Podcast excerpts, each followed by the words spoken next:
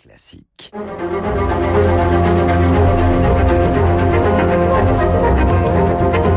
Esprit libre avec Guillaume Durand sur Radio Classique. Alors j'aimerais aussi compléter une information qu'on vous a donnée hier concernant la cour de Karlsruhe, donc qui avait mis, vous savez, en garde la Banque fédérale d'Allemagne contre évidemment une sorte de dérive de la BCE. Et eh bien, Madame Merkel finalement a désavoué les les juges de Karlsruhe en expliquant qu'elle respecterait ses engagements européens. On en parlait tout à l'heure avec François Vidal, mais en tout cas, bref, c'est une situation qui satisfait ceux qui considèrent que la solution à cette crise sera une crise européenne. Nous sommes avec Guylaine et Nicolas Bouzou, que je salue et que je n'embrasse pas, car d'abord nous sommes très loin et qu'en plus c'est pas la mode en ce moment.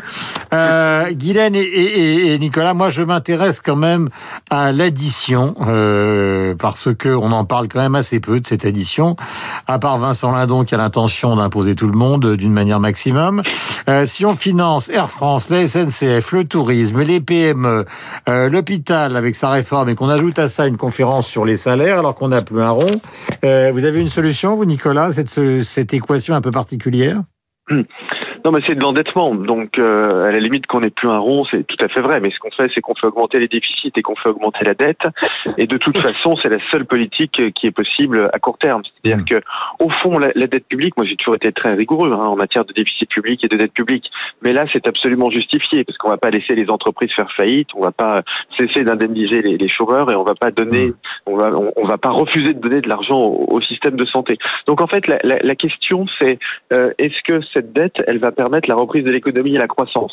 Parce qu'il y a un seul moyen de solvabiliser nos, finances publiques après la crise, c'est la croissance, avec l'aide bien évidemment de la Banque centrale euh, européenne. Mmh. Mais pour euh, reprendre ce que vous disiez sur Vincent Lindon, euh, faire croire que des augmentations d'impôts ou d'ailleurs des baisses de dépenses puissent apporter un début de solution à ce problème, c'est ne pas avoir en tête les chiffres. On est en train de faire un, un trou de 300 milliards d'euros si vous rétablissez l'ISF, puisque c'est une proposition qui, qui, commence à, être sur la table, non seulement vous n'êtes vous pouvez avoir un impact négatif sur l'économie, mais au mieux, en termes de recettes fiscales, vous hmm. récupérez 3 milliards d'euros. Donc vous voyez que ça n'est pas du tout le sujet. Donc le sujet n'est pas fiscal. Mais, mais, mais, Nicolas, Nicolas c'est une aberration économique, tout le monde le sait. Le problème, c'est qu'on est dans un pays ultra égalitaire tocquevillien. Donc en fait, les gens, ils sont toujours, enfin les gens, euh, les gens très respectables par ailleurs, hein, mmh. ils sont dans cette idée toujours la même à chaque fois qu'il y a un problème. C'était le cas avec les gilets jaunes, c'était le cas sur la réforme des retraites. Et eh ben il y a qu'une seule solution faire payer les riches. C'est absurde non, économiquement. Pas une solution.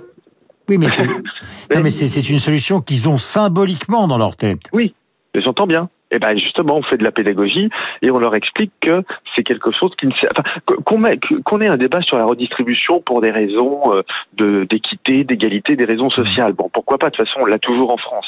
Mais en revanche, il faut bien expliquer que ça n'a rien à voir avec l'efficacité économique. La question des finances publiques aujourd'hui, c'est une question de Banque centrale européenne, donc de Karlsruhe. Vous avez eu tout à fait raison de le rappeler, et c'est une question de croissance.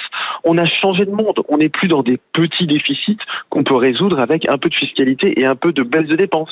Ça, mmh. c'était avant la crise du Covid. Mmh. Aujourd'hui, on a des endettements massifs dans le monde entier. Mmh. Et donc, la seule façon, le, seul sujet qui devrait vraiment nous tourmenter jour et nuit, c'est comment on fait redémarrer l'activité rapidement. Voilà, tout à l'heure, euh, Raymond Soulouis disait, bah, écoutez, au fond, on est dans une situation qui est celle maintenant de la réflexion. Il y a les entreprises qui vont s'en sortir et qu'il va falloir aider, d'autres entreprises qui sont dans le système actuel ou pour des raisons technologiques ou pour des raisons liées au Covid, quand même à terme plus ou moins euh, condamnées. Mais est-ce que vous pensez, Guylaine, avec votre magazine, qu'on peut tirer de l'argent comme ça et demander à la Banque Centrale Européenne de fabriquer de l'euro à longueur de journée pour financer tout?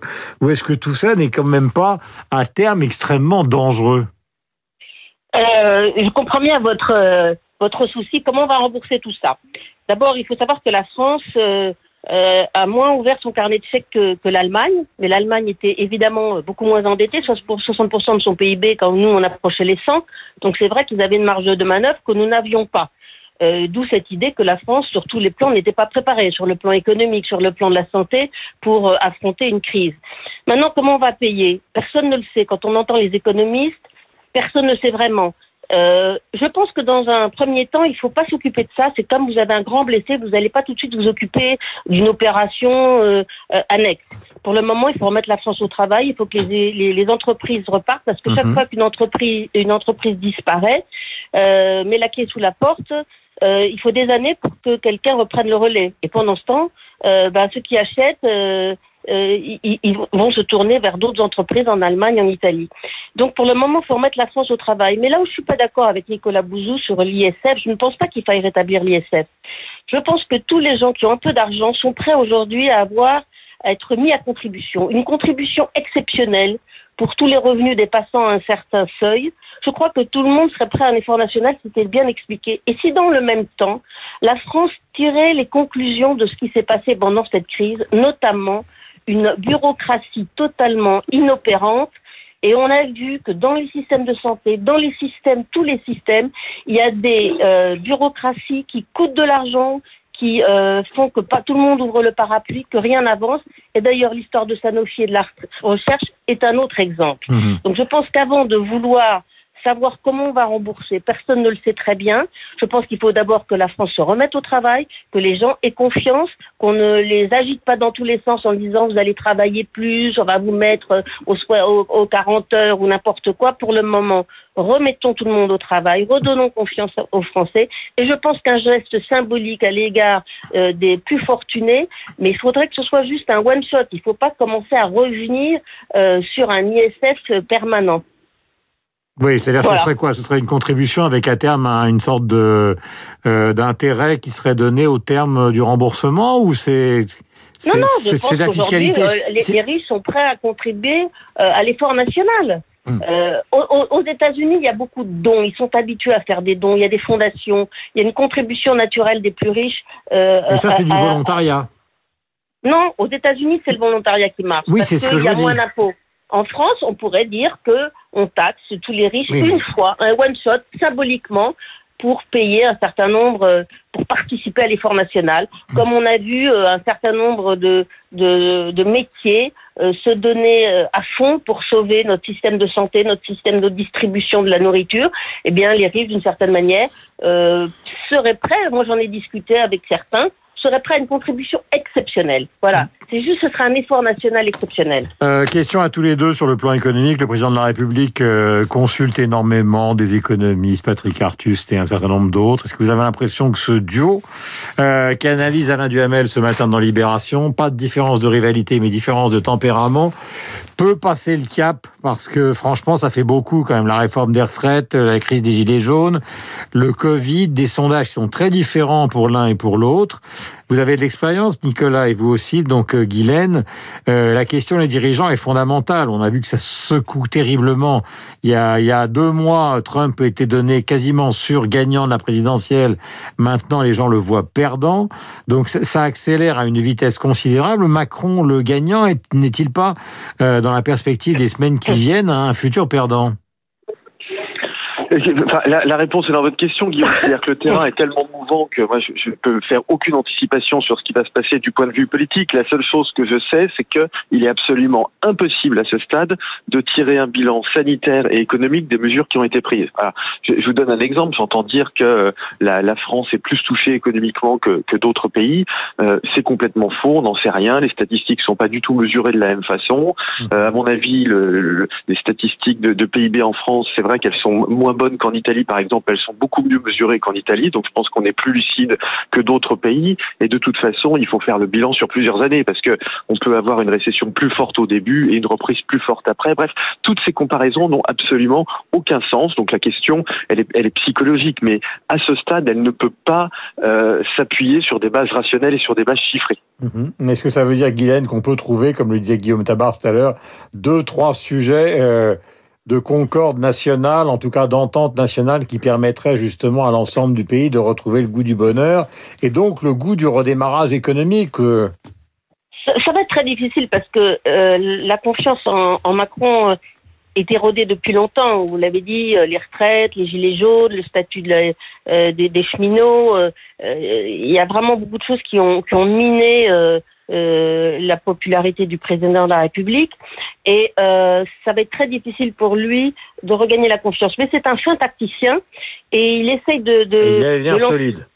voilà, et il, voilà, il a l'air très solide, tout à fait. Et il essaye de lancer des, des projets, euh, des projets de, de, des, des majorités de projets dans cet esprit, fameux esprit de conquête. En fait, dans sa stratégie, c'est aussi une façon d'éliminer les, potentiels euh, rivaux, c'est-à-dire euh, euh, s'il arrive à mener une opération avec tel leader de la droite, de la gauche, et pe- petit à petit, il mine leur crédibilité. Et moi, ce que je pense, c'est que si personne n'émerge à droite ou à gauche, pour le moment, je ne vois personne émerger, et je vois la droite continuer à agiter des vieilles lunes comme rallonger le temps de travail. Enfin, c'est pas ça qui va euh, redonner espoir aux Français et refaire une majorité. Donc pour le moment, il n'a en face de lui que des extrêmes. Et je pense que euh, voilà, malheureusement, le système présidentiel est ainsi fait que c'est euh, voilà une personnalité contre une autre, et c'est pas un vrai débat de fond qui va se présenter à l'approche pour à, l'approche de la présidentielle. Donc voilà, Macron joue en fin tacticien. Merci à tous les deux d'être intervenus ce matin sur l'antenne de Radio Classique. Le fin technicien Emmanuel Macron pour guider nos ténémères avec euh, peut-être une contribution euh, pour les plus fortunés et puis effectivement une complication euh, du côté de l'état des lieux que vous a expliqué tout à l'heure Nicolas Bouzou pour faire un bilan exact des dégâts alors qu'aujourd'hui donc c'est le tourisme qui va être le grand sujet d'Édouard Philippe, le Premier ministre, en essayant de relancer tout ça avec un milliard et demi. Et en vous rappelant donc l'information que je vous donnais il y a une dizaine de minutes avant que nous consultions donc Béatrice Modine pour le site de Radio Classique, Sanofi France vient de déclarer qu'il n'était pas question que euh, le vaccin, s'il intervient ou s'il arrive, euh, soit distribué en priorité, même si le capital américain était très important au début. Il y aura donc des vaccins pour les Français. C'est une déclaration qui est intervenue donc il y a un peu moins euh, d'une demi-heure. Ma chère Béatrice, revenons à des choses plus poétiques. Votre site internet, quelles sont les nouvelles du jour? Alors poétique, je ne sais pas Guillaume. En tout cas, sachez que les musiciens d'un orchestre danois ont avalé un piment très fort avant de jouer. Ils ont joué le tango jalousie après ce piment qui est l'un des plus forts du monde. Je vous assure que cette vidéo euh, que nous venons de publier vaut le détour. Vous apprendrez dans l'article de Nicolas Gaumont que cette performance visait en fait à attirer l'attention du public sur la possible disparition de l'orchestre. Mais l'histoire se termine bien. Je vous laisse la découvrir sur radioclassique.fr. Parlons à présent de cette initiative de Renaud Capuçon. 40 artistes, 14 concerts inédits, évidemment à huis clos vu les contraintes sanitaires. Ils seront retransmis sur la plateforme Medici TV. Beaucoup de grands noms y participeront à partir de samedi. Pour savoir qui, eh bien, allez voir l'article de Philippe Gau.